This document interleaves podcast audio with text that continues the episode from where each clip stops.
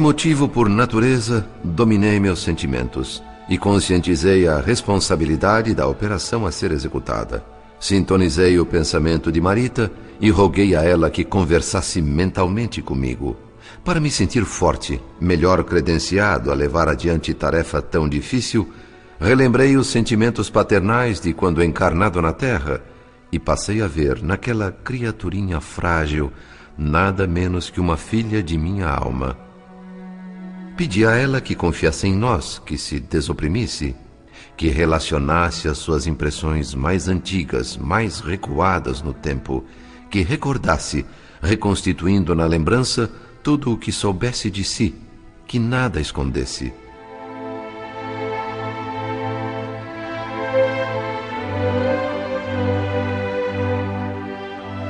A jovem, sem atinar com o motivo de tantas e tão profundas reminiscências, voltou ao passado. Cenas arquivadas em sua memória desde a infância ressurgiram como numa sequência de filme, permitindo-nos conhecer outros personagens de sua dramática história, refazendo diálogos, revivendo situações de outros tempos. Familiares da moça iam sendo projetados vividamente em sua tela mental. O exame, feito com imparcialidade, seria valioso auxiliar nas futuras atividades socorristas em benefício dela. Marita situou o início de suas recordações. Reeditou na imaginação quadros em que se mostrava ainda bem pequena, recém-saída do berço, ensaiando hesitante os primeiros passos. Sucediam-se os painéis ingênuos de velhos acontecimentos, enquanto ela respondia às minhas perguntas, supondo conversar com as próprias lembranças. Não sou filha dos Nogueira. Fui adotada por Dona Márcia, esposa do Sr. Cláudio. Minha verdadeira mãe eu não conheci. Mas eu sei que se chamava Aracélia e, e que se suicidou. Eu já era grande. Tinha 11 anos quando soube disso. E quem me contou foi a própria Dona Márcia, minha madrasta.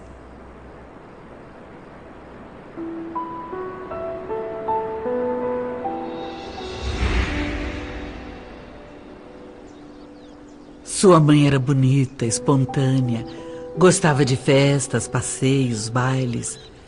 Ela tinha um jeito expansivo, conquistou muitas amizades. Assim que chegou do interior, ainda humilde, começou a trabalhar aqui em casa. Depois do trabalho, ela queria sempre se divertir, alegre e comunicativa, mas trabalhadora e correta.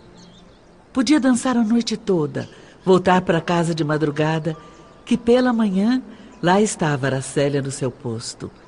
Correndo do tanque para a cozinha, da cozinha para o tanque. Ela nunca se queixava. Eu e o Cláudio não aprovávamos aquelas noitadas em companhias não recomendáveis.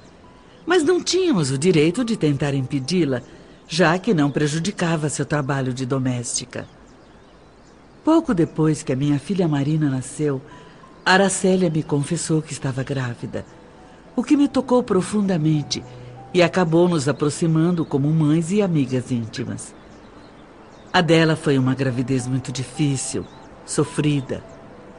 Cláudio e eu Tentamos de todas as maneiras saber quem era o pai da criança, o responsável por aquela situação, para talvez obrigá-lo a se casar com Aracélia. Mas sua mãe se trancou no silêncio. Nada revelava, nada fazia não ser chorar o tempo todo.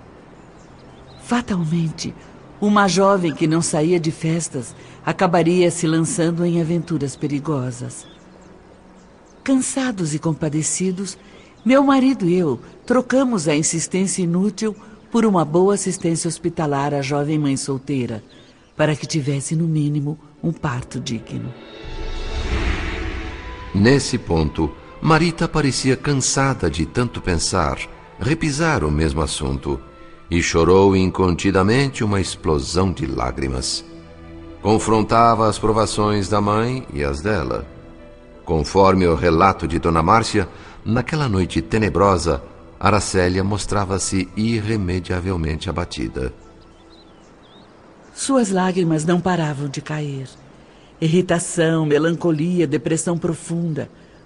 Nenhuma advertência, nenhum cuidado médico adiantou.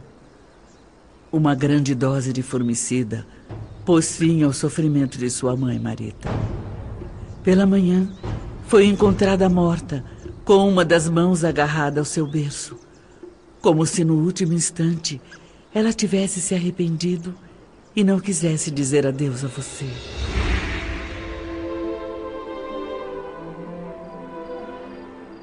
Despertei para a vida no colo de Dona Márcia. Para mim, ela e Cláudio eram meus pais legítimos. E Marina, minha irmã de sangue. Tudo era lindo. Nós duas tínhamos quase a mesma idade. A escola, os passeios, excursões, jogos. Líamos os mesmos livros, vestíamos as mesmas cores.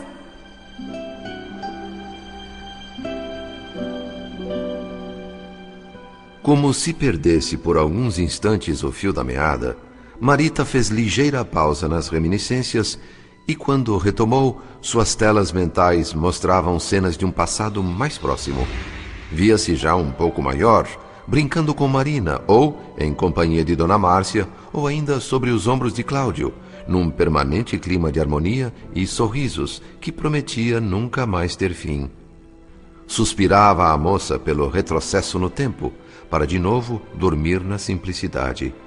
Sonho impossível, a realidade falava mais alto. A revelação inesperada causou um conflito que se estenderia pelo resto de sua vida. Perdeu a alegria de ser criança, tornou-se adulta, amadurecida e sofredora de um momento para outro. Eu amava muito meus pais adotivos, achando que eram legítimos. Quando eu soube a verdade, um medo estranho me impediu de abraçar Dona Márcia. Ah, eu chorei por não entender isso. Antes, o abraço maternal dela era o meu refúgio nas horas difíceis. Agora, eu nada mais era do que uma órfã machucada e sozinha. Sinto muitíssimo, minha querida Marita. Uma revelação desta é sempre cruel, por mais que se tente suavizar. Infelizmente, você nada mais tem a fazer senão aceitar a verdade pura e simples. É melhor crescer sabendo tudo. Filhos adotivos, quando se tornam adultos, ignorando a própria situação, costumam passar por sérias complicações. Mais ainda quando a verdade chega até eles pela boca de terceiros. Não chore, querida. Eu estou apenas explicando. Adotamos você e a criamos como filha, mas é necessário que conheça a realidade toda. Fizemos isso por Aracélia, que era uma criatura muito boa e amiga. Vamos, Marita. Enxugue essas lágrimas. Esta caixa está cheia de fotografias e objetos de uso pessoal de sua mãe. Fique com ela, querida, e guarde com carinho. É uma relíquia.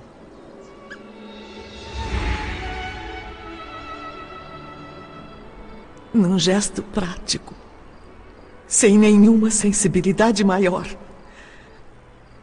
Dona Márcia entregou-me uma velha caixa de madeira e saiu em seguida.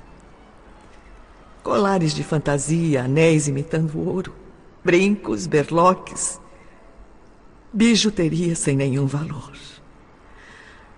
O tesouro de uma moça pobre. E não fossem as fotos amarelecidas pelo tempo, eu jamais saberia como havia sido o rosto da minha desconhecida mãe. Os olhos dela, grandes, tristes, me impressionaram muito. Como como se quisessem me arrancar dali, me levar para um mundo diferente. Em minhas mãos, a única referência material de um passado que, segundo Dona Márcia, eu deveria sepultar. Mas como esquecer que fui adotada somente porque a Aracélia, minha mãe, era muito boa e amiga? É simples assim apagar anos e anos de uma vida, me despachando para a estação da orfandade. E o lar, repleto de carinho, não mais me pertencia. Os brinquedos que dividia em partes iguais com Marina. Eu perdi o direito a eles.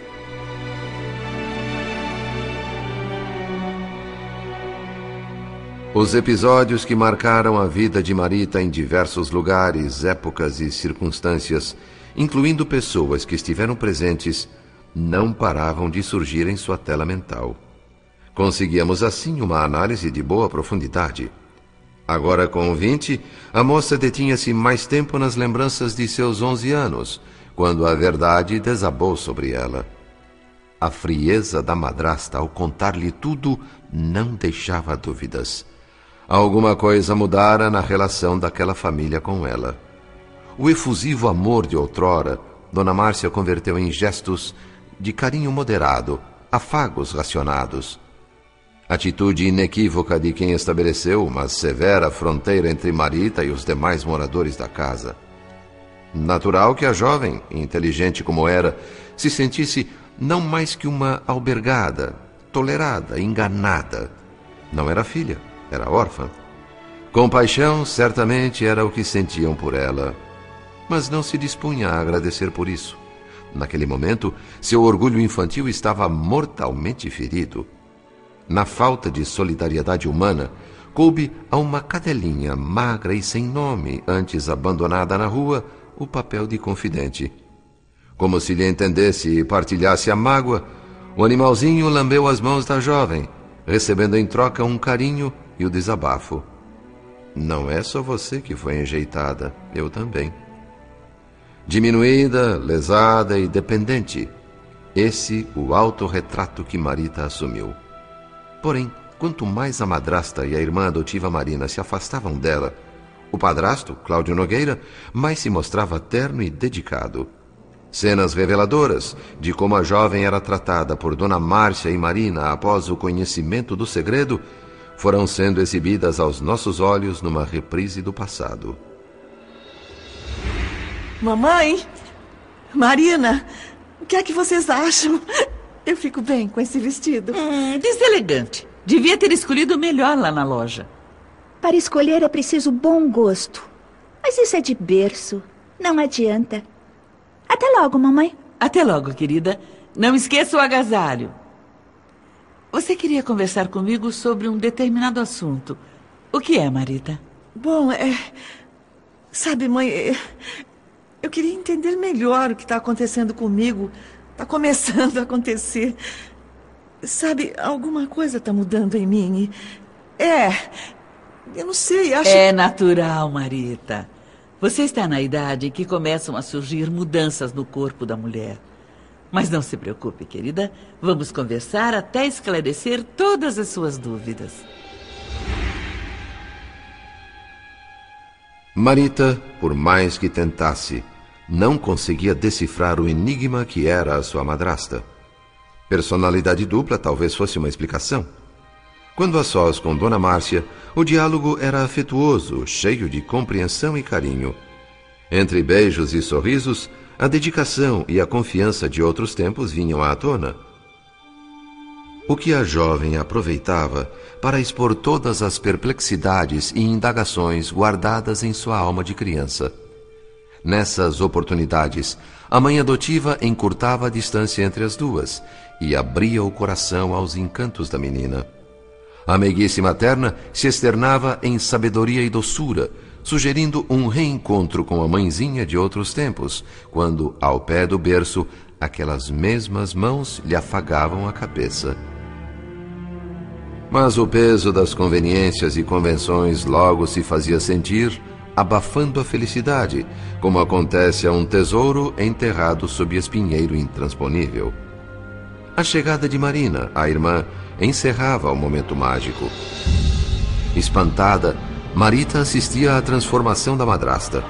A segunda personalidade sobrepunha-se à primeira no ato. Sumia a mãe acolhedora, espiritualizada, e emergia a outra, Dona Márcia, com uma cortesia estudada, sutil, assumindo ares diferentes.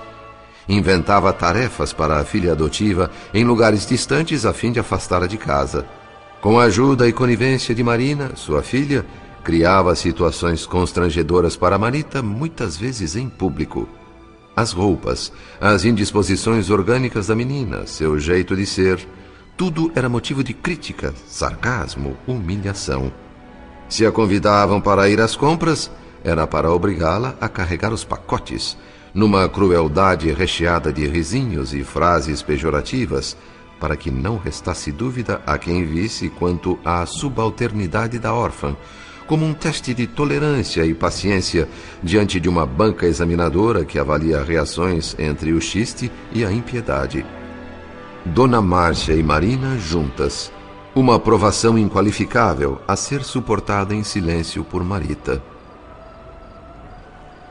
A Marina mudou completamente quando soube que não éramos irmãs de verdade.